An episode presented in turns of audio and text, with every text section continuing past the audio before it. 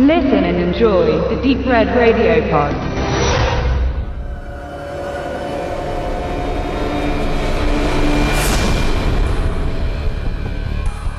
Ein asiatischer Actionfilm, der Headshot heißt, erinnert unweigerlich zuerst einmal an John Woos Bullet in the Head. Der hat mit diesem aber rein gar nichts gemein außer einer Pistolenkugel im Schädel eines Protagonisten, der an ihr nicht stirbt, sondern einen Lebenswandel erfährt. Ein junger Mann wird in der indonesischen Provinz an den Strand gespült. Er ist bewusstlos, im Koma und stark verwundet. Seine behandelnde Ärztin nennt ihn Ismail. Nach zwei Monaten erwacht er und hat durch den traumatischen Vorfall, der seinen Zustand zur Folge hatte, sein Gedächtnis verloren. Uns wird schnell klargemacht, dass Ismail eigentlich Abdi heißt und ein Killer des gnadenlosen Gangsters Lee ist und sich von diesem getrennt hat, um aus dem kriminellen Leben zu scheiden. Das gefällt seinem ehemaligen Arbeitgeber gar nicht und ließ ihn mit einem Schuss in den Kopf exekutieren, was aber nicht für dessen Ableben sorgte. Nun sind die einstigen Verbündeten der Unterwelt auf der Jagd nach dem Überlebenden, um ihn endgültig das Licht auszuknipsen. Nach und nach erlangt Abdi Fetzen der Erinnerung zurück, intensiviert durch die Attacken auf sein Leben und vor allem auf das seiner Ärztin Eileen, die er sehr in sein Herz geschlossen hat. Er startet einen harten Vergeltungszug gegen seine Vergangenheit und für eine Zukunft in Ruhe und Frieden.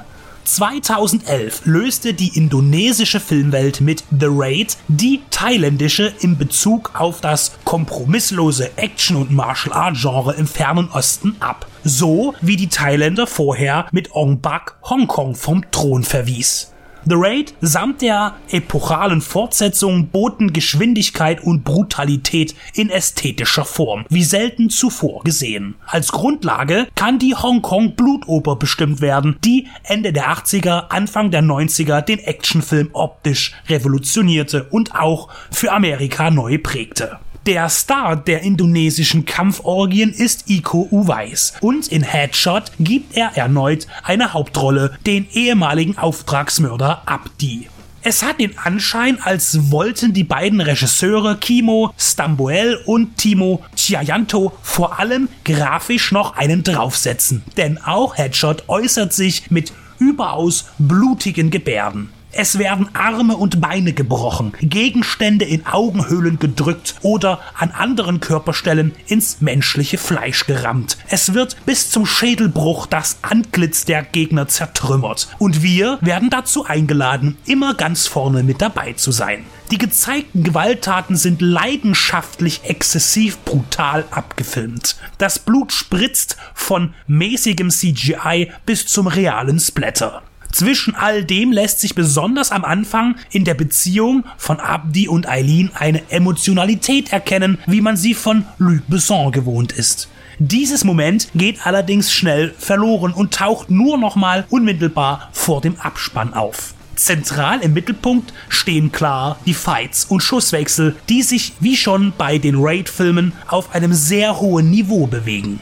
Ein Wermutstropfen sind die eher schlecht eingefügten digitalen Mündungsfeuer der abgefeuerten Waffen.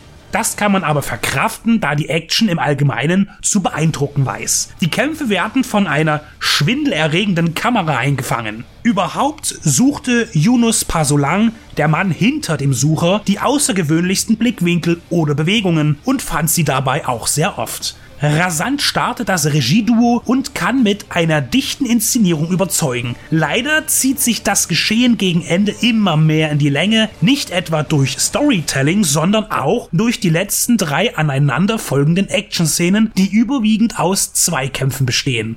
Man begeht einen ähnlichen Fehler wie bei The Raid 2 und lässt zugunsten einer epischen Erscheinung Längen zu. Das macht den Film aber nicht sauer. Headshot ist definitiv ein sehenswerter Martial Art Action Vertreter, der technisch nicht zu beanstanden ist, bis auf die erwähnten CGI Ausrutscher. Ein harter Reigen, der seinen Opfern keine Gnade zugesteht und ihnen ein schmerzhaftes Ende bereitet.